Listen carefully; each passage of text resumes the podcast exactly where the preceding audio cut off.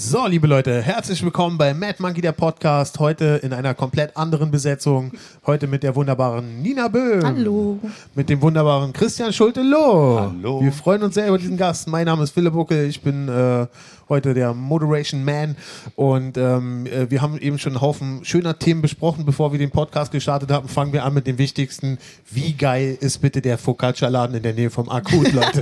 Er fängt mit Essen an, natürlich. es ist äh, Müssen wir das wirklich jetzt als Werbung kennzeichnen? Ja, es, ne? äh, wir schon. sind ab jetzt gesponsert von diesem Focaccia-Laden. Die Okay. wissen es nur noch nicht. Wir müssen sie überzeugen. Das Schlimme ist, ich esse keine Pizza mehr. Hatten wir ja schon mal äh, drüber Mhm. geredet im Podcast. Kein, kein Weißmehl. Aber alter Schwede, dieser Laden ist so fucking lecker, dass ich echt, äh, also wenn ich einen Rückfall habe, dann da.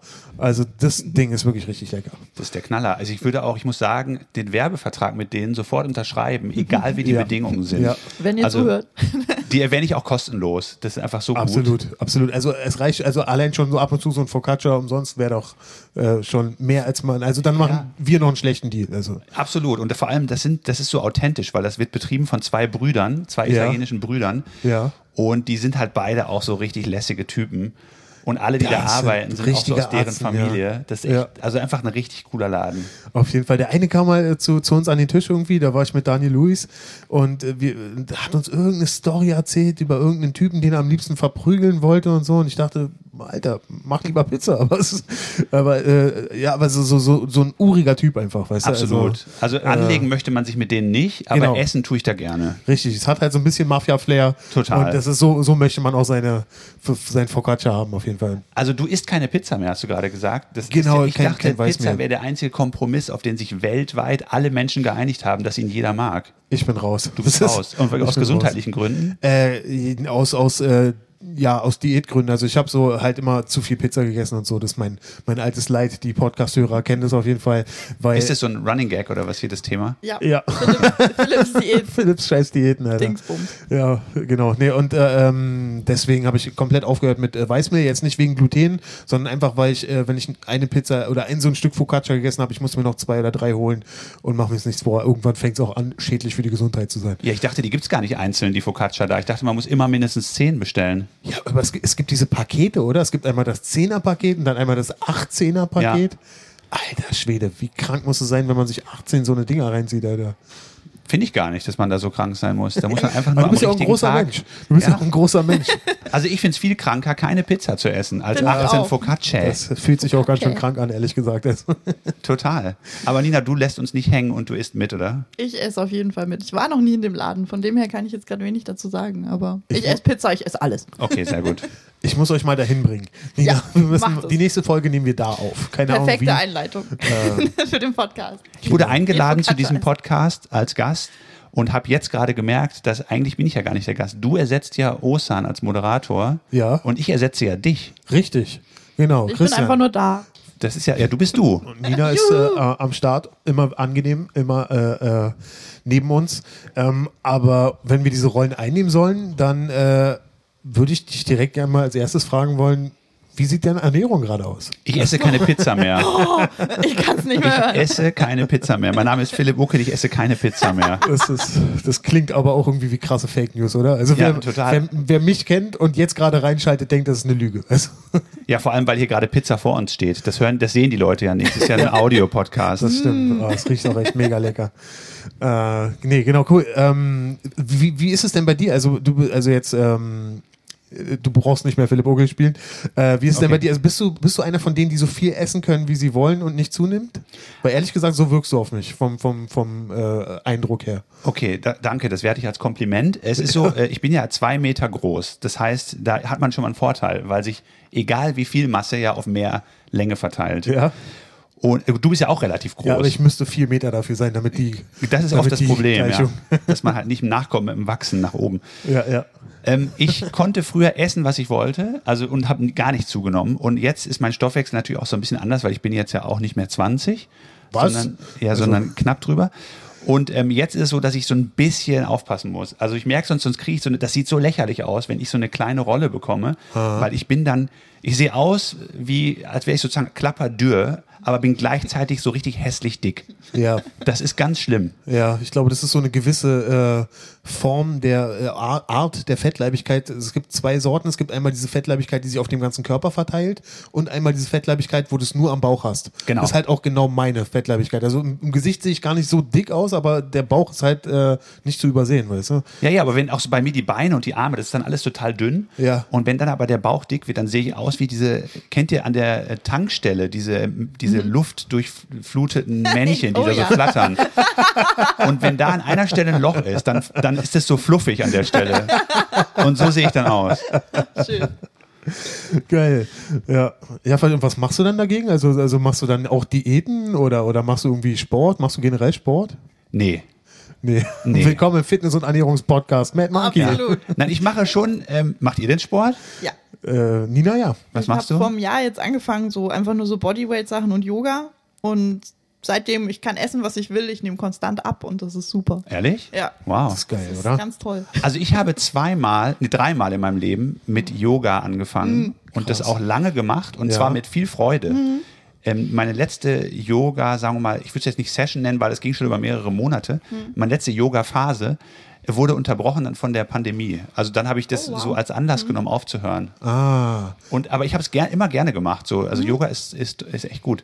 Ähm, weil man dabei, also ich habe das Gefühl, dass man dann irgendwie flexibler wird Voll, und sich voll. nicht ganz so elendig steif vorkommt, wie Eben. das sonst eher so mein Normalzustand ist. Und ich habe eh immer so mit Nacken- und Rückenverspannungen zu kämpfen und das seitdem ist das echt alles weg. Auch so Verspannungskopfschmerzen habe ich so gut wie gar nicht mehr. Also, Außerdem gefällt Mhm. mir das gut, dass diese Yoga-Studios hier im Prenzlauer Berg so klein sind.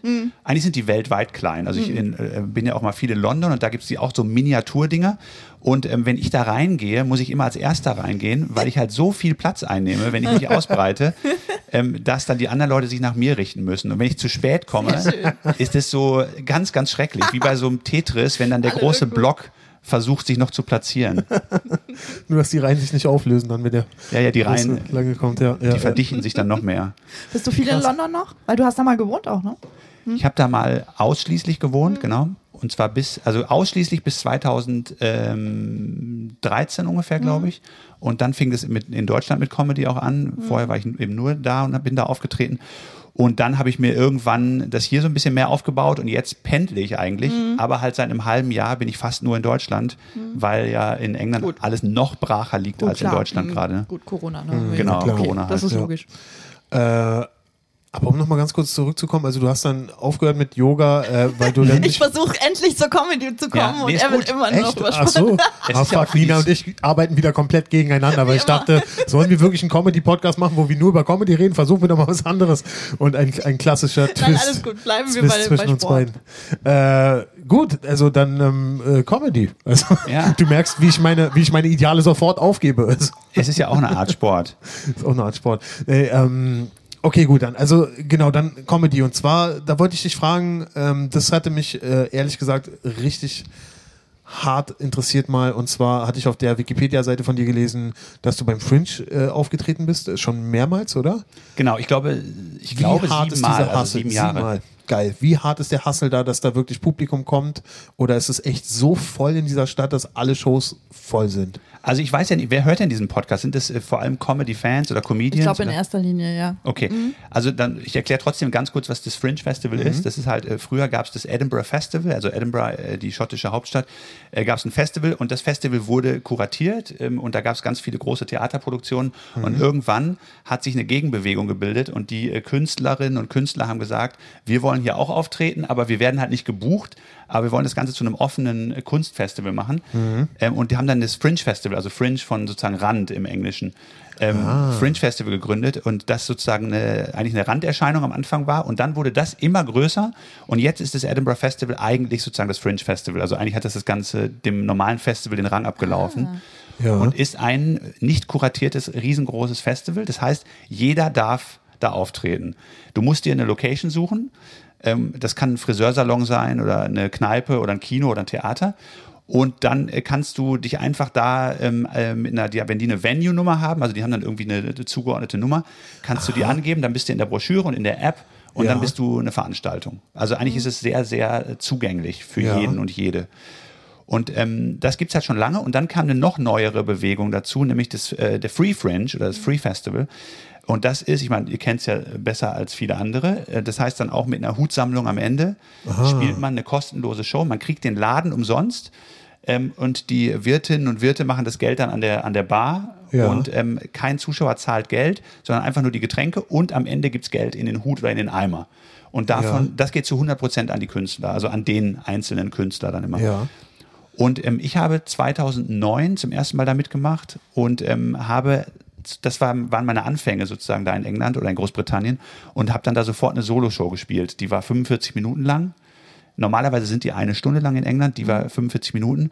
Und dann hatte ich natürlich keine Zuschauer, weil keiner mich kannte, wie du schon gesagt ja, hast gerade. Ja, ne? ja, ja. Und das war äh, Free Fringe auch? Oder? Das war auch Free French, genau. Okay. Und das heißt, am Ende gibt's dann die Kollekte und ähm, dann musst was, du halt. was wäre es für eine Location gewesen, wenn Publikum da gewesen wäre? Es kam schon Publikum, Ach so, aber es kam wenig. schon. Ja. Ach so, Es- okay, Ich war okay. im, äh, die Bar heißt Dragonfly und die ist ähm, ziemlich genau unterhalb der Burg am Grass Market. Okay. Wer schon mal in Ja. Edinburgh war, kennt es vielleicht. Total schön da.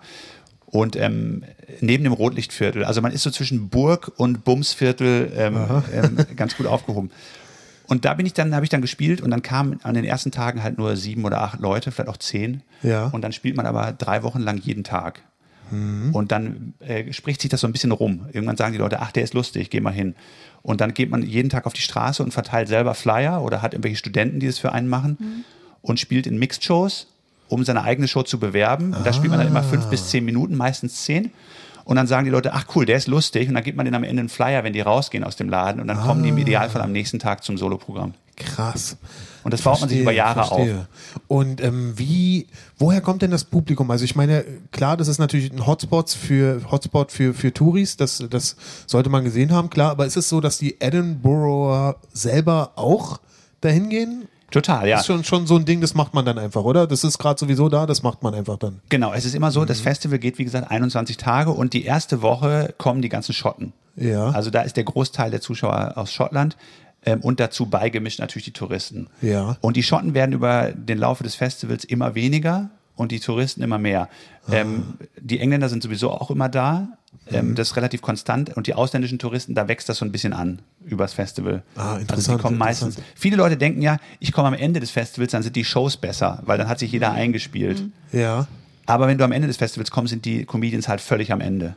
Das glaube ich, das glaube ich. Wie viel Party läuft ab in Edinburgh? Ja, du bist am Anfang, denkst du halt so, am Anfang haben alle Angst und sind nervös, sind also total schlecht drauf. Mittendrin kommt die erste Krise und am Ende sind alle völlig am Ende. Also eigentlich gibt's keinen guten Zeitpunkt, um sich da was anzugucken. Geil. Äh, ja, verstehe. Also, ähm, krass. Und das hast du sieben Jahre lang gemacht? Und Also eigentlich wäre ich jetzt auch gerade wiedergekommen aus Edinburgh. so. Ich war dieses Jahr auch wieder ähm, dabei, aber es wurde ja schon im Mai abgesagt. Ja. Und deswegen war bei mir der ganze August tot, weil alles ausgefallen ist. Ja. Und jetzt ist es aber auf nächstes Jahr geschoben. Also ich bin nächstes Jahr auf jeden Fall wieder da. Und ich mache das eigentlich so alle zwei Jahre und jetzt wäre ich halt wieder dran gewesen, das wird jetzt verschoben auf nächstes Jahr. bist du, hast du da jetzt deine Stammlocation oder bist du jedes Mal woanders? Ähm, ich habe jetzt, für dieses Jahr hätte ich nochmal gewechselt, also nochmal ein bisschen größer. Und eigentlich habe ich aber ein paar Mal denselben Laden gespielt, aber im Idealfall wird es halt immer ein bisschen größer. Ja, na klar, stimmt, weil man sich das dann erspielt. Genau. Und äh, aber also spielst du dann jedes Mal auch ein komplett neues Programm? Ich spiele, ähm, habt ihr mal Talking Funny gesehen? Diese, dieses Talk-Format mit, Mit, Ricky mit äh, Gervais Louis und- C.K., Ricky Ah, Gervais ja, ja, und, sicher, und, klar, und klar. Chris Rock und Jerry Seinfeld. Genau. Ja, also ich alle. glaube, für jeden Stand-Up-Comedian auf jeden Fall Pflichtprogramm, sich das Ja. anzugucken. Talking Funny gibt's glaube ich, auch bei YouTube immer. Genau, gibt's bei Ähm, YouTube. Ja, Und also ähm, das sollte man gesehen Also haben. es sind drei berühmte Comedians und Ricky Gervais. das war auch mein Eindruck. Ja. Aber, aber Nina ist ein Riesenfan Ich von Ricky super Gervais. Ricky Gervais Und die denkt, es ist umgekehrt. Ja, ich finde den auch, ich finde den auch super, aber er ist halt meiner Meinung nach äh, als Stand-Upper finde ich ihn halt irgendwie nicht so. Da möchte er mal ein Stand-Upper sein, aber irgendwie. Ja, das stimmt schon. Stimmt schon, wobei das letzte Programm, als ich hier in Berlin war, also jetzt das Ja. neueste, das fand ich super. Also das ist Supernature. Das habt ihr, habt ihr live ja. gesehen, du und Nico, ja, oder? super, ja. Ja. Ja, genau. Und das Ach, fand ich richtig gut. Ja, glaube ich. Also Ah. ich bin, wie gesagt, das war ja auch nicht so ernst gemeint. Weil mein, Oh, Schatz feiert. Ich sag dir, wenn Ricky Gervais diesen Podcast hörst, puh. Ja. ähm, Naja, auf jeden Fall, ähm, diese Sendung Talking Funny oder diese, diese, diese, na, Sendung ist es gar nicht, aber egal, diese Talkrunde, ähm, da wurde ja genau das Thema besprochen. Macht man immer als Künstler ein neues Soloprogramm oder kommen die Leute und wollen auch wie bei einem Rockkonzert die Greatest Hits so ein bisschen hören? Ah, ja. Und ähm, äh, Ja. Jerry Seinfeld sagt ja, er will immer das Beste spielen, was er kann. So. Ja. Und ähm, äh, Chris Rock sagt, er will immer was Neues spielen, weil es auch äh, zeitgenössisch sein muss und poli politisch relevant und gesellschaftlich relevant. Ja. Und äh, Louis C.K. sagt ja sowieso, er will alles immer wegschmeißen und neu anfangen. Ja. Ähm, außer seine ähm, Perversitäten, die bleiben erhalten. Aber ähm, ähm, ich, ich verfolge so ein bisschen eher, ähm, jetzt werde ich größenwahnsinnig, den Jerry Seinfeld-Ansatz. Äh, weil ja? ich versuche schon ein paar Sachen, die ich äh, gut finde und die ich den Leuten gerne präsentieren will, irgendwie drin zu lassen. Aber auch genügend Neues, dass wenn Leute, die je, es kommen ja viele Zuschauer auch jedes Jahr, dass die nicht das Gefühl haben, dass sie dieselbe Show sehen. Ja. Also ich finde so 60 Prozent neu oder 70 Ja. und ein paar Sachen drin lassen, ist schon, finde ich schon okay. Und diese Sachen, die du drin lässt, sind die exakt über die Jahre auch teilweise, also gibt es echt was, was du seit sieben Jahren da Nee. komplett spielst? Nee, okay, ja, so. nee, so lange nicht. Weil, also ich meine, also wenn, wenn, wenn du das, äh, also wie ist das? Also, guck mal, für mich ist ja eine andere Situation, weil ich moderiere ja hier eigentlich hauptsächlich äh, Shows in Berlin. Wir haben viel Stammpublikum hier. Äh, es ist echt immer ein bisschen, also es sind schon oft Leute da, die meine Sachen schon kennen. Und halt, ge- gerade wenn man moderiert, muss man ja auch gerade am Anfang dann was Starkes bringen, starkes Material bringen. Und es gibt dieses eine Bit mit der Fußgängerampel, das habe ich bestimmt 300, 400, 500 Mal hier gespielt. Und die Leute haben wirklich immer wieder gelacht. Ich glaube, sie hatten irgendwann auch die Schnauze voll, aber wenn man es ihnen wirklich richtig aufzwingt, lachen sie nochmal drüber. Aber ehrlich gesagt, ich, das ist ja eine, eine andere Situation, weil das sind ja nicht wirklich Fans von mir, sondern das ist ja random Publikum, die Bock haben auf eine äh, Open Mic Show, wo ich halt nur einer von denen bin, die da auftauchen. Wie ist das für dich, wenn du jetzt quasi vor deinen Fans spielst, vor deinen Leuten, die sich das, äh, äh, d- vor dem Publikum, was du dir bereits erarbeitet hast? Wie ist das, wenn du jetzt äh, ähm, da Jokes immer wieder spielst? Ist es wirklich dieser Rockstar-Moment, dass die Leute sagen, ah, geil, und sie lachen tatsächlich nochmal drüber? Oder ist es einfach nur, dass sie es dann geil finden und nur klatschen? Oder es, sind sie wirklich wie überrascht wieder? Ich glaube, es gibt, ähm, es geht ja um Erwartungshaltung. Das heißt, was wollen die Leute, was erwarten die Leute und was wollen die eigentlich sehen? Und wenn die in einen Comedy Club gehen und, ne, und den Moderator vielleicht auch schon kennen, also ich moderiere auch sehr viel, Ja. dann ähm, ist es oft so, äh, ob die ihn kennt oder nicht, ist dann eigentlich nicht so wichtig. Wenn die kommen, dann sind die überrascht, dass der Moderator auch richtig lustig ist, weil sie Ja. das eigentlich oft nicht Ja. erwarten. Absolut, ja.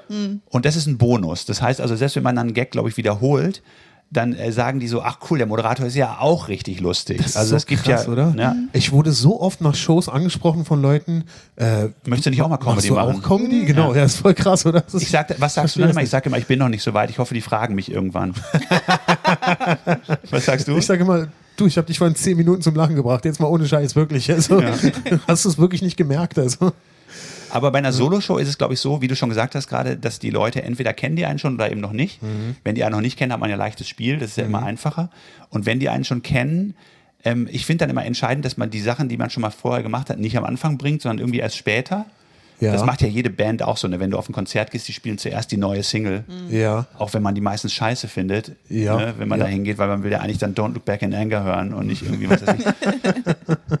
Aber ähm, das kommt dann halt später. Und ich finde bei einem Soloprogramm auch, ich habe schon öfter erlebt, auch, dass die Leute sich dann so anhauen, wenn man in so eine Nummer reingeht, irgendwie Ach, am. Ende, die halt schon ein bisschen älter ist, dass die so, ey, hier, jetzt kommt's, jetzt kommt's, so, weißt du noch? Ah, ja. Oder dass die auch nach einer Show manchmal kommen und sagen, ähm, das war echt cool, aber warum hast du denn nicht diese Nummer über dies und das gemacht? Ah, Weil die dann so sagen, ich habe extra einen Cousin von mir mitgebracht und dem habe ich gesagt, du machst diese geile Nummer über Tiergeräusche oder was weiß ich. Ah, und, äh, ich oder über die verstehe. königliche Familie oder irgendwas. Und dann, jetzt hast du die gar nicht gemacht. Ne, so. Deswegen, ich glaube, aber es also- gibt auch, es gibt ja immer auch Unverbesserliche. Manche kommen auch und sagen so, äh, ja, das war ja, äh, ein, zwei Sachen kannte ich ja schon so und sind dann enttäuscht. ja, die dann sagen, aber ja, der hat nichts Neues gemacht. Genau. Ja, weil sie ein, zwei Sachen schon kannten. Oder Ja, so. das gibt's halt auch, genau. Und dann gibt's Leute, was ich halt sehr lustig finde, ist, wenn man mit demselben Programm noch unterwegs ist und dann kommen Zuschauer wieder und sagen, wir haben dich letztes Jahr schon gesehen und wir fanden es super, weil heute ja alles neu war.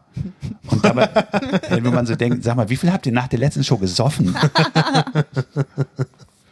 Ja, ich verstehe es nicht. Es, ist, äh, es stimmt. Also es gibt so Leute, die, äh, ja, man, aber es ist auch schwer, sich das zu merken. Also wenn du, wenn du jetzt selber als Zuschauer irgendwo bist, kennst du das, dass du dir irgendwie ein Special von jemandem anguckst, es richtig feierst und dann danach sagst, was hat er eigentlich erzählt?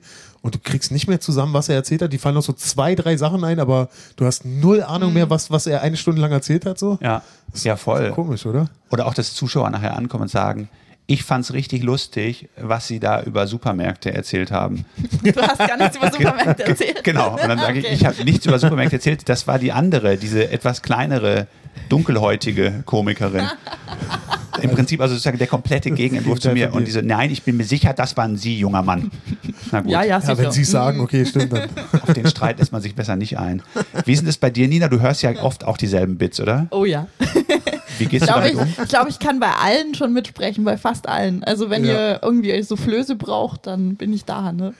Nina, du musst irgendwann mal auf die Bühne gehen und musst einfach mal so ein paar Classical Bits ohne Publikum, nur für Nur intern. für euch spielen. Nur für uns. Aber Das machen wir beim zehnjährigen Jubiläum. Ah, geil, dann, dann machst du das. Dann spielst du ein Special aus den besten Bits der zehn, letzten zehn Jahre. Nee, bei mir ist es eher so, dass ich mich dann eher darauf konzentriere, was ist anders gemacht, wurde was verändert. Äh, Und man freut sich dann auch für diejenigen, weil man ist ja mit den meisten hier auch befreundet so. Und man freut sich dann, wenn was funktioniert hat, was beim letzten Mal nicht funktioniert hat und sowas eher. Also, Aber wie oft denkst du, Hm. verdammt, diese Nummer habe ich jetzt schon 70 Mal gehört und sie wird und wird nicht lustig. Lass es doch endlich äh, mal sein. Das passiert auch, aber das sage ich demjenigen dann meistens auch irgendwie. Und, und Manchmal sehr, meistens sehr indirekt, aber ich glaube, ich bin, ich krieg deine subtilen äh, äh, äh, Ansagen nicht mit dann immer. bei dir ist es was anderes. Einmal sind wir auch richtig gut befreundet und zum anderen, ähm, ich glaube, dadurch, dass du halt so viel moderierst und so, also ich höre weniger Bits von dir eigentlich, weil du die Bits ja meistens eher bei den Shows spielst. Weißt du, ich höre immer so kleine Sachen nur. Ach so, okay. Ja. Und ich merke da auch gar nicht so viel dann, wenn sich was groß verändert oder so. ah, okay. Und ja. dadurch, dass du hostest und während der Host auf der Bühne ist, es passiert ja meistens hinten so viel Bestellungen und so weiter. Also, dass ich das bei dir oft gar nicht so mitbekomme. Ja, es ist so schön, wie diplomatisch sie sich da wieder rausgeredet hat. Ja, das kann ich, ne? es war, sie hat es ja auch selber eingeleitet, so mit den Worten, wir sind Wundervoll. total gut befreundet. Oh ja. Aber- Danach kommt ja meistens die totale Breitseite. Das stimmt. Das stimmt. Und selbst die war noch nicht so breit. Super, Nee, Dankeschön. das war, das war sehr diplomatisch. Das ist nett von euch. Genau. Ja, ähm, gut, wir haben uns alle was zu trinken eingegossen jetzt. Ähm, Ich frage mich immer, ob man das auch hört. Also hier, es passiert hier relativ viel drumherum und ähm, die Zuhörerinnen und Zuhörer ähm, fragen sich wahrscheinlich, was knistert da, was raschelt da und so. Also, bis jetzt Und hat man noch nichts irgendwo gehört, oder? Also, ich höre ja immer in die Folgen rein. Nee? ich, ich werde oft angesprochen, ob, ich, ob es stimmt, dass ich wirklich Pizza während des Podcasts esse. Also Ja, aber zum Beispiel jetzt der, die, diese Masseurin, die hinter mir die ganze Zeit steht und mich durchknetet. Hört man das wohl? Oder ja, man hört so ein bisschen ihre, ihre, äh, ihre dieses Äh, lustvolle? ja, Ja. genau, richtig. Das ja. kann, kann ich mir vorstellen. Das ist nicht Tim Whelan, äh, Ja, der sich hier was dazu verdient. manchmal bin ich mir nicht sicher, ob es nicht Tim Whelan ist. Steht hinter dir, ne? Ja, es ist dieser kräftige Händedruck. Äh, cool. Ja, wie, wie ist das ähm, äh, für dich als, als Comedian, der äh, hin und her jettet? Wie, ähm, wie würdest du, das interessiert mich, wie empfindest du die Comedy-Szene in Deutschland? Vor allen Dingen auch, wie würdest du sagen, hat die sich äh, verändert in den letzten Jahren? Weil wenn man so zum Beispiel guckt, also heutzutage ist es echt so, dass Zwölfjährige, 14-Jährige, die kennen Bill Burr, Louis C.K., äh, jeder hat Stand-up gesehen von Dave Chappelle. Das war vor fünf Jahren noch nicht so. Also da hat sich echt so krass viel verändert, meiner Meinung nach. Wie siehst du das? Und vor allen Dingen, wie hast du das auch mitbekommen, als jemand, der auch schon damals äh, äh, die Szene kannte, wie sie damals war und wie sie heute ist? Ich glaube, es gibt ja zwei Comedy-Szenen in jedem Land. Die eine ist die sichtbare, die für sozusagen für die breite Gemeinheit sichtbar oder Allgemeinheit sichtbar ist. Äh, wenn man also jetzt jemanden fragt, der gar nichts mit Comedy zu tun hat, wie findest du ein Comedy? Dann fangen die an und sagen, ja, ich finde ja hier Bülent Ceylan so und so und Atze Schröder Ja. so und so. Und das sind halt so diese Fernseh-Comedians, die die wahrnehmen, ne? Und, Ja. und Caroline Kebekus und so. Und ähm, dann gibt's aber natürlich eine riesige Szene, in der wir uns bewegen, sozusagen, die teilweise Überschneidungen mit dem Fernsehen hat. Also hier treten ja auch Michael Mittermeier und solche Leute ab und zu mal auf. Ja. Und wir sind halt auch in Fernsehsendungen ab und zu mal, aber eben nicht so präsent. Und ähm, ich glaube sozusagen, diese beiden Szenen, ähm, die, ähm, diese eine gab's schon immer, diese Fernsehszene, die hat sich auch nicht großartig verändert, würde ich sagen. Aber die, das Live-Geschäft hat sich massiv verändert und diese Durchlässigkeit zwischen kleinen Clubs, größeren Clubs und den Fernsehshows, die hat Okay. sich massiv verändert in Deutschland, in meiner, in meiner Wahrnehmung. Es gibt viel mehr Comedians, Ja. als ich angefangen habe, wie gesagt, ich habe habe 2002 angefangen mit Comedy auf Englisch Ja. und 2012 glaube ich auf Deutsch. Und Ja. ähm, 2012 war das hier, würde ich sagen, ungefähr von der Anzahl der Comedians und der Clubs her vielleicht bei 10 Prozent von dem, was es in England gibt. Ja. Also wirklich Okay. ganz, ganz, ganz klein hier. Und ähm, jetzt hat das echt massiv aufgeholt hier. In England gibt es zum einen seit Jahren eine kleine Krise in der Comedy. Das heißt, viele äh, Clubs haben zugemacht, viele Läden gibt es nicht mehr. Viele haben von Donnerstag, Freitag, Samstag auf nur noch Freitag und Samstag Aha. verkürzt, manche nur noch auf Samstag. Also Woher kommt das deiner Meinung nach? das kommt durch zwei Dinge, glaube ich. Also das ist nur Theorien, ne? aber es ist ja schwer, das sozusagen ähm, tatsächlich zu begründen. Aber eine Sache ist, dass äh, England sich nach 2008 nicht von dieser Wirtschaftskrise so richtig erholt hat. Okay. Das spricht, der Durchschnittsverdiener hat weniger Geld in der, in der Tasche einfach. ja. Ähm, und dann geben die Leute das eben weniger aus für Live-Entertainment. Mhm. Und dann kam natürlich noch Netflix und YouTube und so weiter und wurden immer größer. Und dann haben viele Leute einfach gesagt, dann gucke ich mir das Zeug halt zu Hause an. Also Ja. und der andere Punkt ist, England ist eine totale Celebrity Culture. Das heißt, die Leute lieben äh, Prominente und die lieben große Namen. Und die sagen, ich gebe lieber 100 Pfund für einen Abend Michael McIntyre in der O2 Arena aus. Mit, kaufe ich mir nachher noch ein T-Shirt und eine DVD und ein Buch und so, als dass ich fünfmal in einen Comedy Club gehe und mir unbekannte Leute angucke, die vielleicht lustig sind, aber eben keine Stars. Ja. Und ähm, das ist in England ausgeprägter als bei uns. Also ich glaube, in Deutschland sind die Leute nicht ganz so stargeil wie in Großbritannien. Ah, interessant. Ja.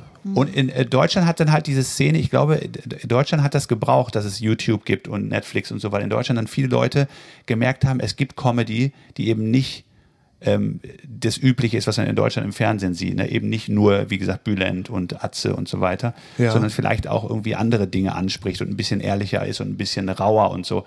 Und dass dann Leute, ähm, was man bei DVD und VHS nicht so konnte, das dann plötzlich alles entdeckt haben, weil es ständig überall präsent ist bei Social Media und bei YouTube und so und eben Netflix und Amazon. Genau, also mir kam es auch immer so vor, als ob die Leute hier in Deutschland halt auch einfach gar nicht den Zugang hatten dazu. Also es gab halt nur Comedy im Fernsehen, äh, wo äh, amerikanische oder englische Comedy eigentlich so gut wie gar nicht stattgefunden hat oder eigentlich gar nicht stattgefunden hat.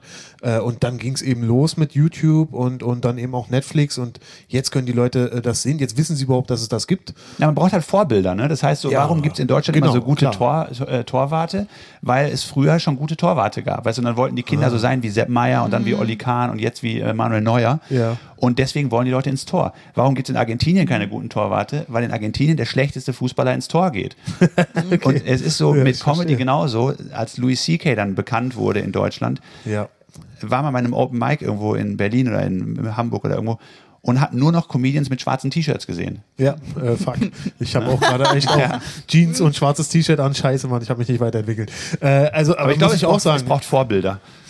Ich, äh, äh, aber ganz ehrlich, also bei mir war es so, ich habe damals auch gesehen, 2012 glaube ich, oder 2011 vielleicht, bei YouTube durch Zufall entdeckt, Louis C.K., wie er über seine Kinder redet, wie, wie seine Tochter Verstecken spielt. Ich habe so einen Lachanfall gehabt und eigentlich alles von da an hat sich verselbstständigt. Also Ja. eigentlich ging alles damit los, dass ich Louis C.K. gesehen hatte. Und äh, Bei mir war das halt so mit, mit äh, Ja. Jerry Seinfeld früher, also als ich irgendwie vielleicht so. Ja. Also ich hatte mich vorher schon viel für Comedy interessiert, aber als ich dann irgendwie Mhm. Seinfeld äh, entdeckt ha hatte damals und auch sein Buch und so und seine äh, Technik, wie man Gags schreibt und so, das fand ich total spannend. aha, was hat er für eine Technik? Also äh, äh, hat er da ein Buch drüber geschrieben? Ja, der hat ein Buch, äh, Sign Language heißt das, also Sign Language aber geschrieben wie sein Mhm. Ja, ja, Name ja. sozusagen. Und das waren im Prinzip so seine, Krass, das wusste ich gar Gags nicht. oder so, aber auf jeden Fall Und er hat die dann quasi analysiert oder was? Nee, oder? das war einfach nur, das war einfach nur die Gags. Also es war einfach so eine Witzesammlung sozusagen von ihm. Ah. Wie so Tweets, ne? Wie so kurze One-Liner und Ja. so. Und es war halt seine übliche Struktur, dieses Observational Comedy halt Ja, irgendwie ja. so, ne? What's the deal with und so. Und dann, Ja. ähm, ja, das fand ich irgendwie spannend, weil das aber irgendwie immer, so dieses aber immer makellos formuliert, kein Gramm Fett und, und Seinfeld, klar, auf jeden Fall, also wirklich ein großartiger Autor. Ja, es war halt ganz klar Setup, Punchline, ne? So richtig so ganz klassische, klassische Joke-Struktur. Und dann habe ich mir, ich weiß noch, als Jugendlicher, ähm, so Bücher bestellt dazu. Da gab's The Comedy Bible. Ich weiß Ah, gar nicht mehr, wer ja. die, Judy irgendwer Äh, hat die Judy. Carter, die sponsert übrigens diesen Podcast hier zusammen mit dem Focaccia-Laden. Ja, natürlich. Für die mache ich auch immer Werbung, egal Ja, wo ich das hingehe. sein- sein weißt du, dass sie ein neues Buch rausgebracht hat? Ehrlich? Sie hat äh, eine neue Version von der Comedy Bible Ach rausgebracht. krass, das Echt Neue krass. Testament. Ja, genau, richtig. Ja. Aber die, ähm, ja, ich zum Beispiel, das habe ich mir alles bestellt und dann so Audiokassetten. Margaret Show fand ich damals geil und so. Oh ja. Und ähm, Ja. Und dann habe ich, hab ich die Engländer entdeckt und so. Und dann fand ich das irgendwie, ich, wie gesagt, ich glaube, man braucht Vorbilder. Ich glaube nicht, dass jemand anfängt und Stand-up macht, wenn er keine Vorbilder hat. Also ich glaube, man macht halt vielleicht Sketch-Comedy oder so ohne Vorbilder, weil man einfach eine Szene spielt. Aber dieses einfach nur einen Monolog halten, ich glaube, da muss man schon vorher irgendwelche Sachen gesehen haben, um zu wissen, dass das überhaupt geht. Ne? Dass man sich alleine hinstellt, Ja. mit einem schwarzen T-Shirt oder ohne, Ja, ja. Und irgendwie einen Mist erzählt, dass die Leute dann lachen. Ne? Wobei, da hatten wir ja Glück in Deutschland. Also es gab ja was, klar. Also es ist ja nicht so, dass es hier gar nichts gab. Es gab ja damals den Quatsch Comedy Club auf Pro7 und den kannte jeder in Deutschland. Und also da hatte man schon mal einen Eindruck. Aber ehrlich gesagt, ich wäre nie auf die Idee gekommen, dass ich das selber machen könnte, äh, weil ich dachte, dass das äh, äh, frei improvisiert ist. Ich dachte, es sind halt einfach Genies, die äh, sowas frei improvisieren.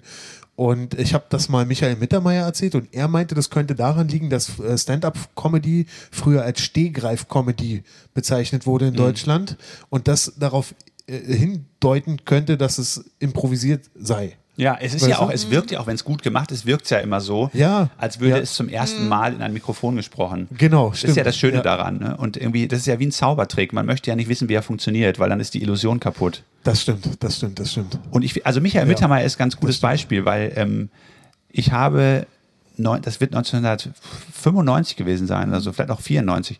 Da habe ich ihn gesehen, da war er auf seiner ersten Stand-Up-Tour. Vielleicht war es auch 93, ich weiß nicht.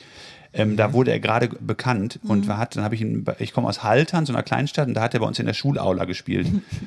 Und das habe ich mir angeguckt und fand es super, weil das irgendwie, das war so frisch und so neu. Sein erstes Programm war Zapped, oder? Genau. Das ja. mit blau, blaues T-Shirt und Cappy, Schwede. oder? War das Lederhose, das? also schwarze Lederhose. Ja, ja, genau. damals. Also äh, ich habe äh, im Fernsehen haben sie es dann irgendwann übertragen. Krass, habe ich gelacht damals. Das war so krass, wirklich. Äh, ja. Und es war halt so, Ja. also bei uns in Haltern, da gab es halt, wenn mal Veranstaltungen waren, dann waren das Kabarettveranstaltungen. Mhm. Und dann war das, das musste einen gewissen bürgerlichen Anspruch erfüllen. Und dann sind da auch die Studienräte hingegangen und, du, Na und die Mhm. Beamten ja. und so. Und ähm, dann kam jemand wie Mittermeier und der hat halt einfach mal auf alle Normen und Regeln geschissen, Ja, ist ja. auf die Bühne und hat da irgendwie die Bude abgerissen. Das war halt, das war halt total energetisch, ru- jung, das war, das war, das, das ging halt viel um Fernsehen, klar. Mhm. Und es war einfach, man hat das Gefühl gehabt, klar, krass, da spricht einer zu uns und nicht zu unseren Eltern. Ja, sicher. das war neu. Ja, stimmt, ja, das stimmt, ja. ja. Ja, auf jeden Fall. Und klar, Fernsehen, also Quatsch Comedy Club und so, klar, das war ja zur gleichen Zeit Mhm. und RTL Samstagnacht und so. Aber trotzdem hatte das Stimmt. nochmal eine andere Dynamik, weil das plötzlich so eine Live-Tour war Mhm. und den hat man gesehen und da war mir klar, ja, das ist es, ne? Das will ich auch machen irgendwann Ja. mal. Ja, ähm, genau, das hat, das, hat- das hat stattgefunden und also das gab's, das, das Glück hatten wir dann schon. Aber deine Vorbilder waren dann eher äh, Amerikaner, weil du natürlich durch deine englische Sprache auch wahrscheinlich eben Zugang einfach dazu hattest. Äh, und, und, oder eher Engländer. Gab's auch englische Vorbilder? Es gab auch englische Vorbilder. Ich habe aber, ich würde sagen, mein allererstes äh, Vorbild war so Heinz Erhardt. Also ich habe die Platten bei meinen Eltern gefunden. Habt ihr die auch gehabt? Ähm, bei mir weniger, weil meine, meine Mutter hasst Heinz Erhardt. Aber Ach, ich, ich kenne so viele, die den Zugang über Heinz Erhardt gefunden haben. Definitiv. Ja. Also ich habe dann die, das war natürlich auch toll, weil das war in Gedichtform und dann konnte ich das auswendig lernen und wiedergeben und das war natürlich trotzdem stark. Man musste also nicht viel an der Delivery machen, sondern einfach, das war einfach richtig gut geschrieben. Ja, ja. Und dann habe ich das auswendig gelernt, habe ich die Otto-Kassetten auswendig gelernt. Die und so. Otto, Also, ja, ich glaube die- auch, die- Otto war für viele Das auch war so, eine ne? krasse Mhm. Zeit, ja, ja. also die ersten Sachen waren tatsächlich aus Deutschland. Da habe ich irgendwann, bin ich in so einen Comicladen gegangen, die gab es damals dann neu, so, wo man halt Comics kaufen konnte. ah ja. Und da hatten die englischsprachige VHS-Kassetten von Filmen, also ganz normale Hollywood-Filme auf Englisch im Original. Und da habe ich mir ein paar gekauft und die hatten dann eben auch Stand-up. Und da habe ich mir Stand-up-Sachen gekauft, zum Beispiel ähm, Eddie Murphy habe ich mir Ah, gekauft. geil. Ja. Ähm, und so, wie gesagt, Margaret Cho und solche Sachen und Seinfeld. Und dann habe ich irgendwann auch Engländer entdeckt, genau. Und dann ging das so los. Und dann habe ich erst auch nicht alles so richtig begriffen, was das alles soll. Und dann muss man sich ja so ein bisschen reinfuchsen, bis man dann auch begreift, worüber reden die eigentlich, was soll das? Was habe ich denn für einen Bezug gehabt zu einem schwarzen New Yorker, weißt du? Ich bin der weißeste Weiße aus Westfalen. Ja. Ich war Messdiener, also so richtig krass. was weiß denn ich, wenn einer über Knarren redet? Ich weiß noch, diese, dann auch Chappelle kam ja dann irgendwann auch so später. Und da habe ich gedacht, ja, man muss sich da erstmal so reinfinden, weil irgendwie bei mir im Leben gab es halt keine Knarren. Es gab halt ein Jagdgewehr, weil mein Vater ja Jäger war. Mhm. Aber irgendwie, ich, so, ich fand das total spannend, neue Welten zu erkunden dadurch. Ich glaube, das ist vielleicht auch nochmal so ein kleiner Unterschied. Also als ich groß geworden bin, ging es so los mit Gangster-Rap. Das war so NWA, Dr. Dre, Ice Cube und ja. so. Und da, äh, das war das Größte für uns, so mit, mit 13, 14. So wollten wir sein, aber. Ach echt? Krass, ich, hatte da, ich fand das alles schrecklich. Ich ja, ich damals auch, ja. Ja. Mhm. Ich habe mich hat das überhaupt nicht angesprochen. Mhm. Ich war ähm, immer total an Gitarrenmusik orientiert, ja, äh, interessiert. Mhm. Und für mich war alles, was aus England kam, geil. Und alles, was aus Amerika kam an Musik, hat mich überhaupt nicht interessiert. Ja. ja. Was meinst du? Mit, Bis auf die ähm, Beach Boys oder so vielleicht, aber irgendwie so wenige Ausnahmen. Aber sonst England fand ich alles geil. Und da war viel äh, Gitarrenmusik und so. Ja, nur eigentlich Musik, fast, ja. Rockmusik und ja. Genau, vor allem Gitarrenmusik und dann halt auch so Pink Floyd und so, so experimentelles ah, Zeug. Ja, ja. Aber vor allem halt so dieses ganze klassische The Jam, The Clash und so weiter, ne? Und dann ja. irgendwie später die ganze Britpop-Zeit. Mhm und äh, großartig. aber, aber worauf ich hinaus wollte war, äh, also dadurch, wir haben das ja einfach, das waren die größten für uns, weil die waren halt einfach da und ja. die waren halt berühmt und dadurch hatte man halt so, äh, wie war, also ich bin das weißeste Vorstadtkind aus Nordberlin, weißt du, und bei uns äh, war nicht Ghetto in Lübars draußen, weißt du, also äh, da war nicht Ghetto, aber aber aber wir wir hatten, ähm, wir kannten sowas und also na, ist ja das Märkische Viertel, ist ja nicht weit. Sagen, das stimmt, Viertel, da bin ich auch zur Schule gegangen. Also ja. gut, aber selbst da wurde man nicht erschossen. Also selbst wenn es da ein bisschen ein paar Raufereien gab oder so, selbst da wurde man nicht erschossen. Also ich stelle mir ja gerade vor, weil Lübars, da ist ja, das ist ja Pferdeparadies, ne? Oh ja, ja. Und ich stelle mir gerade vor, wie du auf dem Pferd ins Märkische Viertel reitest, um zur Schule zu gehen. Ja, so ein bisschen war's. Ich habe irgendwann mal ein Bit gehabt mit irgendeinem Pferd und Dr. Dre. Oh, ich krieg's nicht mehr zusammen. Egal.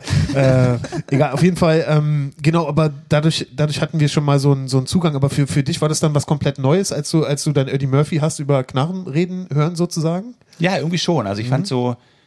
Aber ich mein, war denn das, das Gangster-Rap-Ding damals so ein Ding schon oder war das einfach Nee, das meine ich, ich habe schon verstanden, ne, was es mhm. war, klar. Also ich meine, aber trotzdem war das für mich halt nicht relevant. Ich finde ja. so, Comedy ist halt, hat ganz viel mit Relevanz zu tun fürs Publikum. Mit, äh, ja, so relatable. Mit, muss, irgendwie, ja. Genau, irgendwie müssen die ja. Leute halt da einen Bezug zu haben oder entwickeln können. Mhm. Und den, der fehlte mir so ein bisschen da. Mich hat es einfach nicht interessiert, worüber der geredet hat. Ja, verstehe. So teilweise, ne? Also manche Sachen, die waren einfach so weit weg. Und ich fand auch in England ging es mir genauso mit englischen Dingen. Das fand ich dann, die, die Englisch, Engländer haben so ein extremes Klassensystem. Mhm. Und darüber, ich weiß noch, als ich dann in England anfing auch, da ging es ganz viel um äh, Middle-Class-Zeug. Ne? Mhm. Im Prinzip das, was in Amerika sozusagen, wenn die sagen, you're so white, ne? Ja. das ist in England, you're so middle class. Ne? Ah. Und das ist so, für mich war das so, in Amerika total weiß zu sein, habe ich nicht so begriffen. In mhm. England total middle class zu sein, habe ich nicht begriffen, weil das halt in meinem in meinen Kategorien nicht stattfindet mhm. und nicht mhm. vorkommt. Ja. Ne? Also ich finde eher so, man ist vielleicht Bürgertum oder vielleicht so Arbeiterkind, das gibt es schon so ein bisschen. Aber ja. so richtig in den Kategorien denken wir ja eigentlich nicht in Deutschland. Eigentlich mhm. gar nicht. Also früher, wie du sagst, vielleicht ein bisschen. Heute würde ich sagen, ist das auch echt komplett verschwunden, ja. oder? Also, also wir, sind, wir haben eine viel durchlässigere Gesellschaft in Deutschland als in England und auch als in Amerika. Und deswegen fand ich das so spannend, dann über die Comedy da so viel zu erfahren. Also, dass mhm. man so einen Einblick bekommt in andere, äh, also, dass da irgendwie ein schwuler Comedian über seine Probleme redet, schwul zu sein. Mhm. Äh, das ist natürlich total spannend, weil selber als heterosexueller äh, sozusagen Kleinstädter dieses ja. Thema so weit weg ist, weil da kaum einer drüber gesprochen hat. Das war irgendwie ein Tabu. Ne? Ja. Es gab halt keine Schwulen bei uns in der Schule. Ja. Natürlich gab es die, ne? Mhm. Aber, aber, offiziell gab es die halt nicht. Ja. So wie in Russland halt. Ja. Im Prinzip bin ich in Russland aufgewachsen, fällt mir gerade auf. Krass. Und es war so irgendwie, deswegen fand ich, fand ich Stand-up schon immer so spannend, weil man dann erfährt, wie ist es denn schwarz zu sein, wie ist es denn schwul zu sein, mhm. wie ist es denn irgendwie aus einer äh, Latino-Familie zu kommen. Ne? Mhm. Also hochspannend. Aber da sieht man halt auch wieder, das beste Stand-up ist Stand-up, der auf jeden Fall einen ehrlichen Ansatz hat, auf jeden Fall, wo jemand wirklich ein bisschen was von sich preisgibt. Also. Nee, weiß ich gar nicht. Das, das ist sehr dogmatisch, finde ich. Meinst du? Also das möchte ich von Nina gerne wissen, wie du das siehst.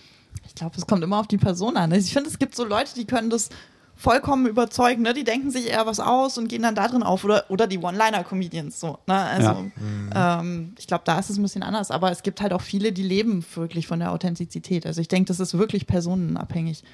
Also ich liebe zum Beispiel, ich mhm. liebe es, Geschichten zu erzählen. Mhm. Ja. Und das ist so mein, also das macht mir richtig Freude. Und ich mhm. liebe es auch, von anderen Leuten Geschichten zu hören.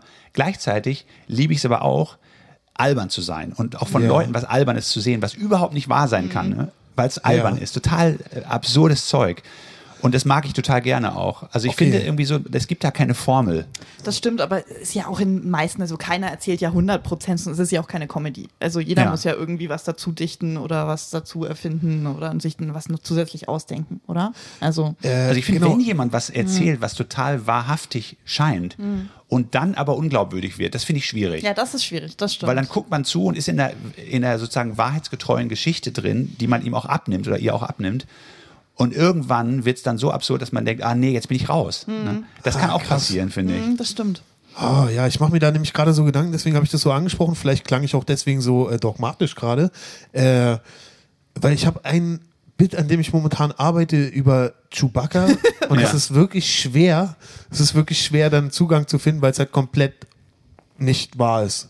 Irgendwie. Und jetzt überlege ich, ja, vielleicht sollte ich es auch einfach wegschmeißen, einfach mehr, mehr über äh, äh, wahrhaftige Sachen reden oder so. Und dann auf der anderen Seite, dann dachte ich mir, okay, aber die, aber die krassesten Sachen, die krassesten Killings habe ich eigentlich so mit Sachen, die halt übertrieben sind, weißt du, man muss sie ja auch übertreiben in Comedy und, und aber dann dachte ich mir, ja, vielleicht ist es einfach die, die, der absolute Mittelweg das Richtige, man fängt erst wahrhaftig an und dann übertreibt man und das ist genau das, wo du gerade meintest, das ist halt das, was du äh, Ey, Wie gesagt, es gibt, glaube ich, keine Regel. Das heißt, es gibt keine Regel. Man ist einfach verloren. Man ist dran. einfach verloren in Genau. einem Ozean und weiß nicht, was man macht. Es ist einfach schrecklich. Diese, dieser Job ist furchtbar. Aber ich glaube, also in meiner Erfahrung ist es oft so, wenn ich das Gefühl habe, dass irgendwas nicht funktioniert, dann liegt es meistens daran, dass ich am Anfang irgendwie das Thema falsch eingeführt habe. Okay. Dass die Leute dann von Anfang an irgendwie nicht so dabei sind. Und dann kannst du danach unglaublich lustig sein. Aber wenn die am Anfang nicht irgendwie aufspringen auf diesen Zug, Ja. dann denkst du nachher, was war denn da los? Warum hat das nicht funktioniert? Und oft ist es so, dass man denkt, ah nee, warte mal, ich glaube, am Anfang habe ich die Leute einfach nicht mitgenommen auf die Reise. Okay. Und wenn man den Anfang umbaut, fahren die halt mit. Ja. Was würdest du sagen, ist wichtig, damit die Leute mitkommen auf die Reise? Kann Perspektive ist halt wichtig, Mhm. glaube ich. Also die Perspektive muss stimmig sein und die Leute, es muss mit der, mit der ähm, Person, die man auf der Bühne ist, muss das übereinstimmen. Ja. Also zum Beispiel, ich, ich habe am Anfang, ich weiß noch, ein- äh, vor vielen, vielen Jahren, da habe ich was erzählt darüber, dass ich äh, Drogen genommen habe, also illegale Drogen genommen habe. Ja. Und dann haben die Leute so ganz seltsam gelacht im Publikum. Und dann habe ich in dem Moment was bemerkt und was realisiert, nämlich, dass die mir das nicht glauben.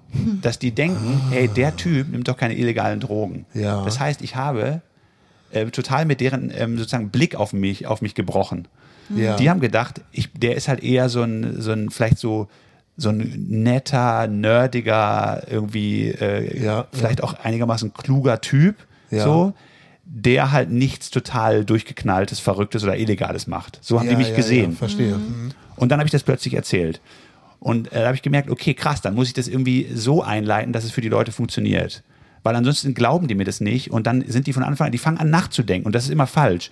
Also wenn man die Leute zum Nachdenken bringt, ähm, bei so einem Einstieg, wenn die grübeln und überlegen, hä, kann das sein, kann es nicht sein, hä, wieso der, das kann ich mir nicht vorstellen, Ja. dann sind die halt raus. Ne? Das ist das Schlimmste. Wenn die Leute irgendwas anderes machen, also wenn die Leute an irgendwas denken, hören sie dir nicht mehr zu Ja. und dann können sie, dann können sie ja nicht mehr dabei sein, wenn sie einen Teil von deiner Prämisse nicht mitbekommen. Genau, also ich glaube, Ja. denken können sie gerne öfter mal, aber halt nicht so beim, beim, beim, beim Einstieg, ne? wenn man irgendwie so was einführt.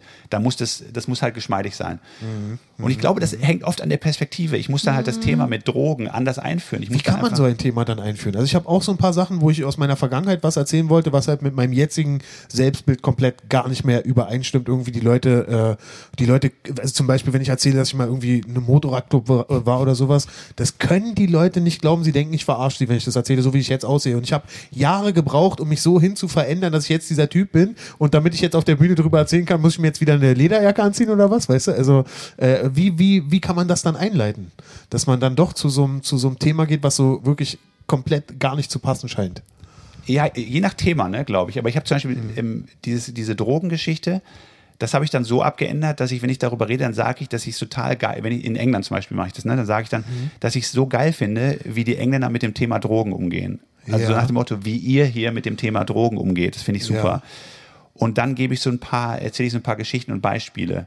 Aber Okay. sozusagen die Perspektive ist jetzt von mir darauf, wie die das Thema Drogen behandeln, im Gegensatz zu uns Deutschen sozusagen. Und das ist besser, als wenn ich sage, pass auf, ich war bei so einem Künstler zu Hause und da waren plötzlich irgendwelche Lines auf dem Tisch und so. Und Ja. dann, weil dann fangen die an zu grübeln. Hä, der in der Situation, es passt ja gar nicht so ganz.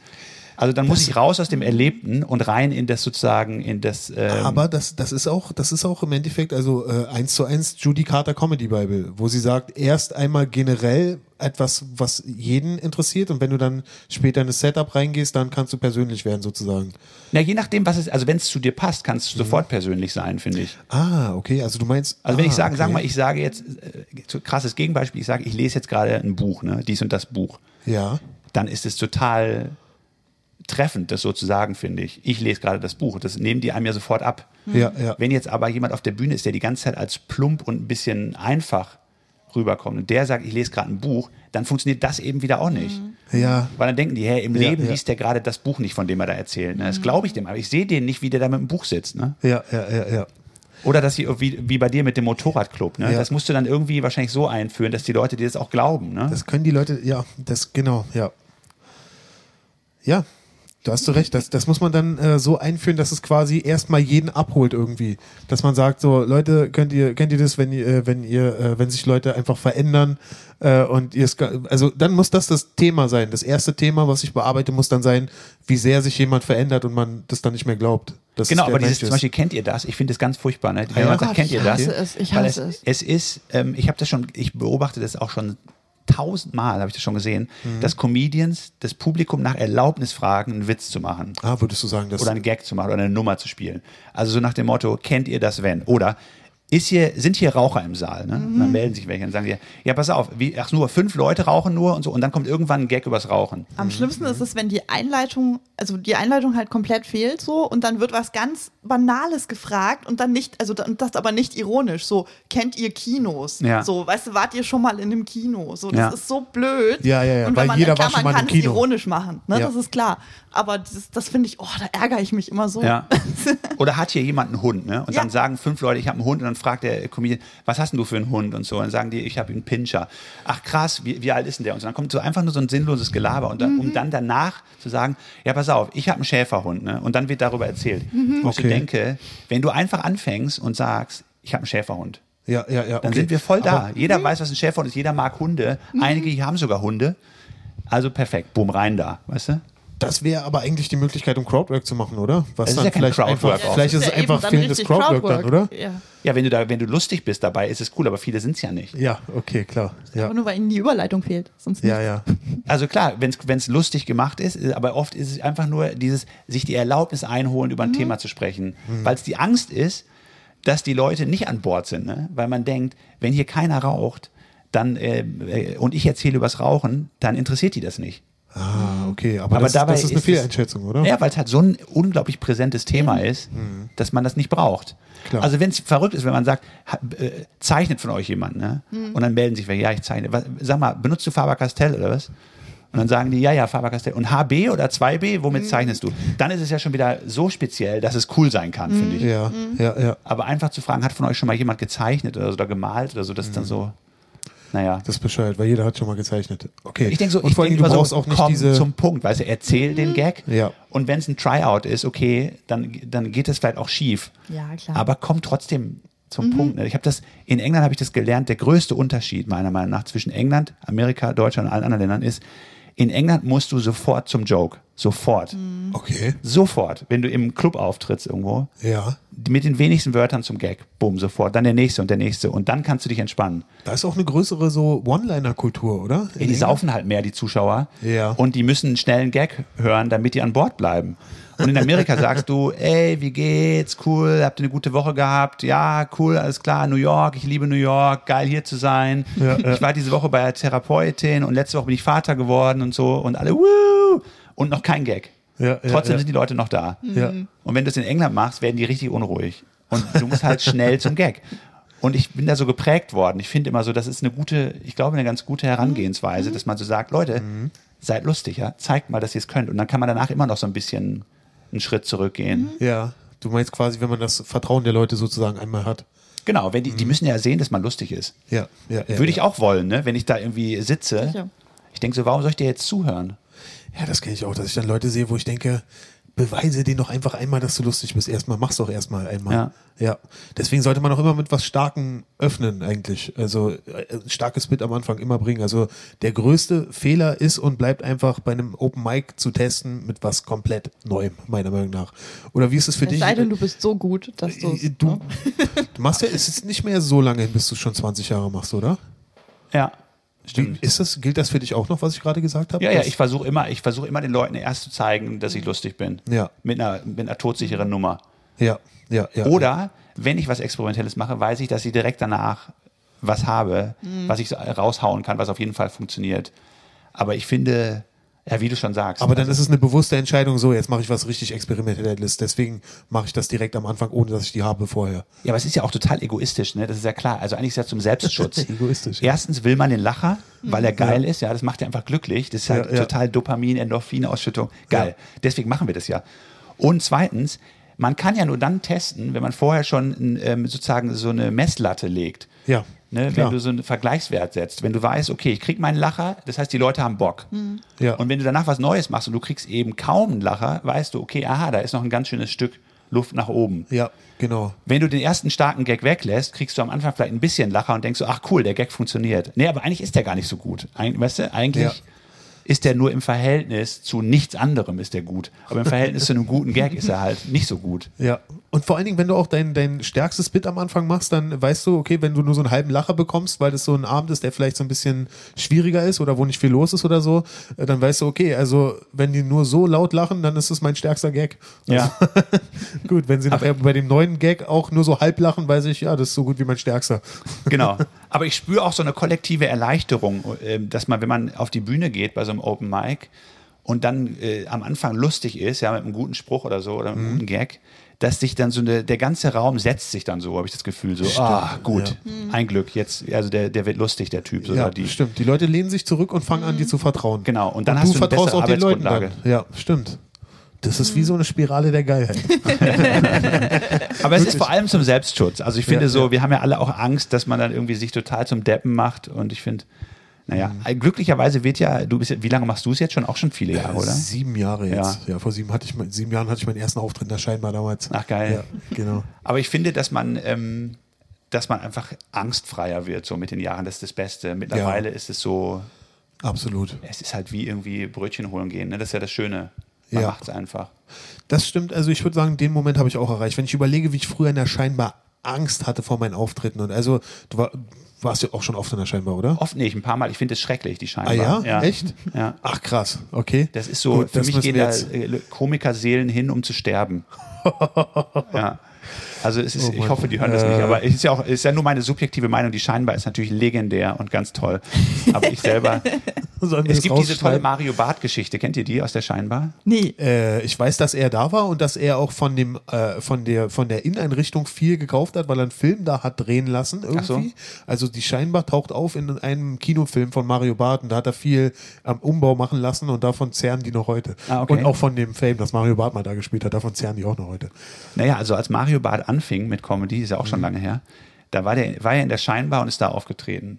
Und ich glaube, es war Richard Rogler, der, der, der Kabarettist, hatte irgendwo gegenüber so einen Workshop gegeben für junge Künstlerinnen und Künstler. Aha.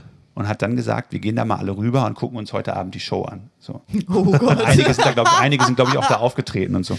Ja. Dann sind die da rüber und dann war Mario Barth halt da, ganz, ganz frisch in der Szene und Ja. hat seine, seine Sachen gespielt über seine Freundin und über Männer und Frauen und so. Was sonst? Und die Leute haben sich totgelacht, ne? Ja, ja.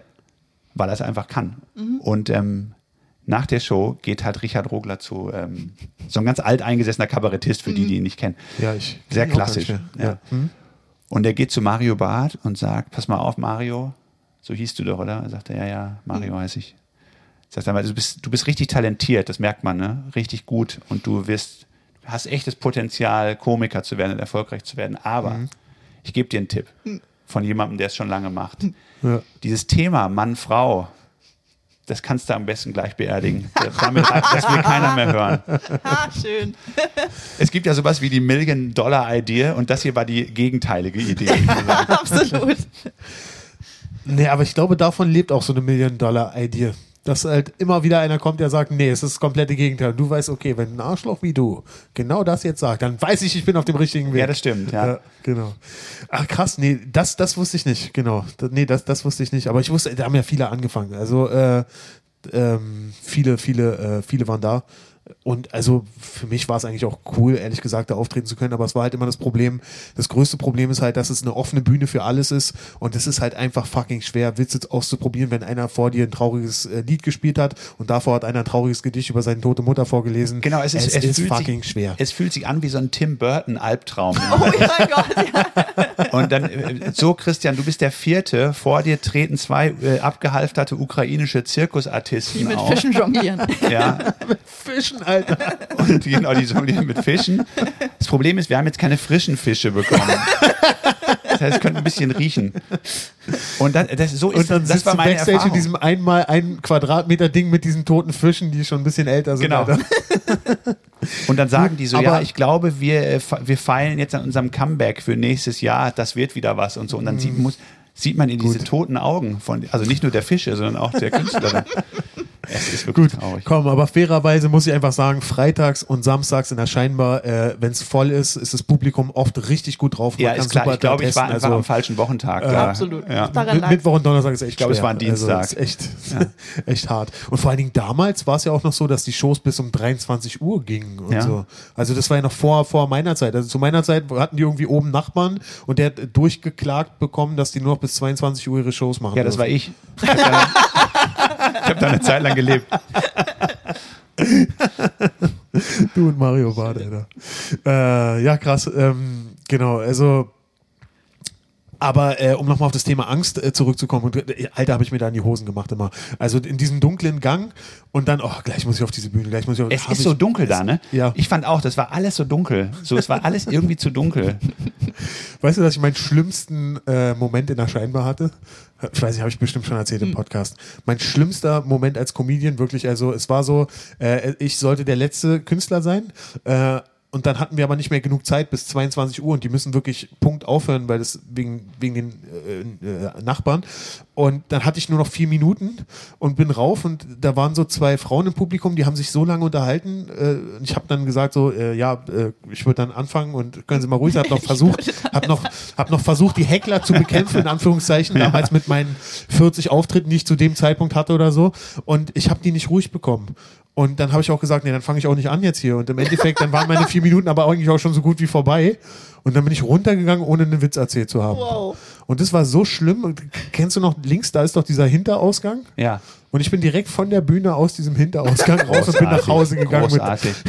das war wirklich ein, mein schlimmster Moment, Alter. Ach, das ist super. Ich hab, ähm, also wenn man so einen Abgang macht, das ist immer natürlich das Schlimmste. Ne? Wenn man sie, es gibt eine ganz großartige Geschichte von einem Kollegen von mir, Mike Gunn heißt der, der ist sehr lustig, ein englischer Comedian, der ähm, sieht aus wie so ein Bestatter, so ein bisschen. Der hat eine Glatze, ganz dunkle Augenringe, ist so Mitte 50, trägt einen schwarzen Anzug mit einem weißen Hemd auf der Bühne, ist sehr groß und kräftig und sieht, wie gesagt, aus wie so ein äh, ganz ernster Bestatter.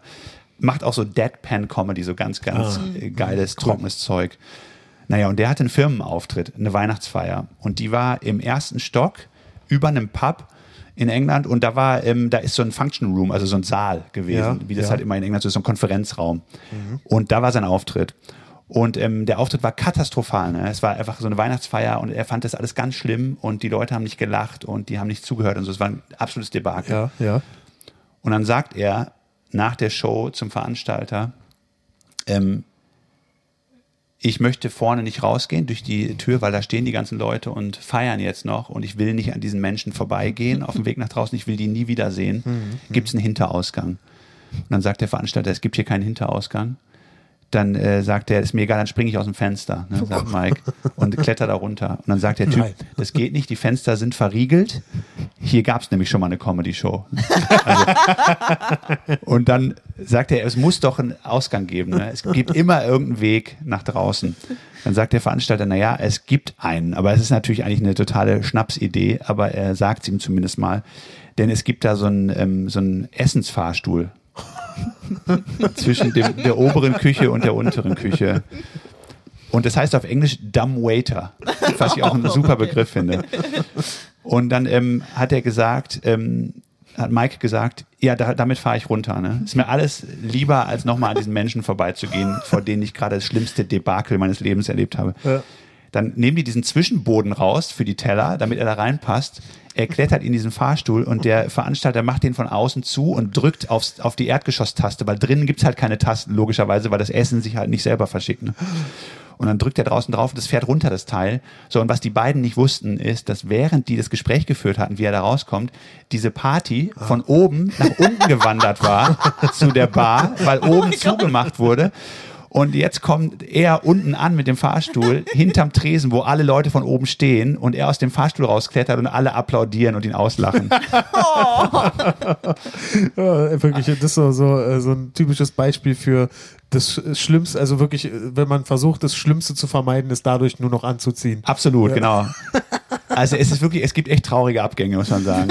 Oh, das ist richtig traurig. Das ist echt traurig. Aber ich dachte ehrlich gesagt, die Geschichte endet jetzt damit, dass er den von innen nicht öffnen konnte und noch eine Stunde in diesem scheiß Ding nee, das wäre nicht so schlimm gewesen, glaube ich. Wahrscheinlich, ich glaube auch. jo, apropos Abgänge, wa? Oh, äh, sind wir schon drüber? Wir sind schon Dann drüber. vielleicht noch eine ganz kurze Frage zum, äh, zum Schluss. Weißt du, was dein schlimmster Moment war? Ja. Ja. Ich habe ja ein ganzes Buch darüber geschrieben tatsächlich. Also ich habe ähm, ein Buch geschrieben über meine äh, Abenteuer als deutscher Comedian in England Ja. und habe da äh, zwei große Kapitel über meine allerschlimmsten Auftritte geschrieben. Ach, krass. Und da Okay. gibt's also viele. Also ich habe am Ja. Anfang, als ich anfing in England, gelitten wie ein Hund.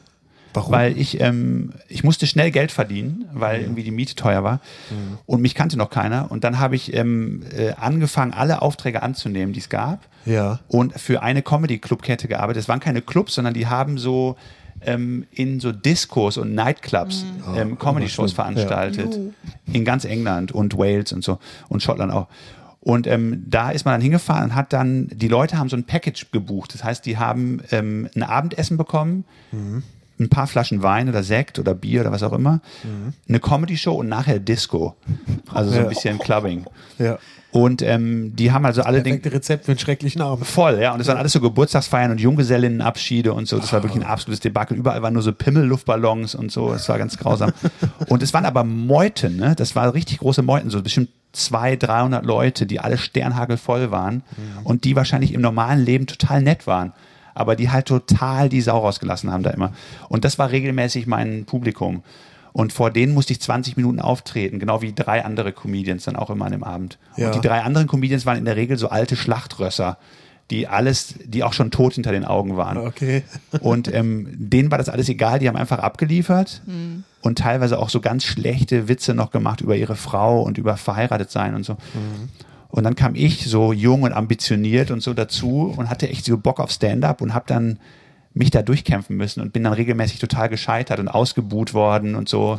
Krass. Und es war ganz grausam. Ja, Ausgebucht, ich wurde noch nie, also ja das ist schlimm. Also auf Englisch ja schon irgendwie, glaube, oder ist ist es eher so ein, so ein englisches Ding, Ja, ja, in das, dass man das also, schnell mal macht. Genau, das ist, also das hat sich mittlerweile auch gelegt, aber das ist ja, wie gesagt, auch schon eine Weile her und damals war das so. Und dann rufen die halt off, off, off, off. krass. Oh, Und das ist schon krass. Das tut best ja. Und das ist mir ein paar Mal passiert und auch, dass man total krass beleidigt wird aus dem Publikum und so, weil das halt wirklich teilweise richtig rotzbesoffene, so, ähm, naja, im Prinzip so das Äquivalent zu irgendwelchen Kegelvereinen und so ist.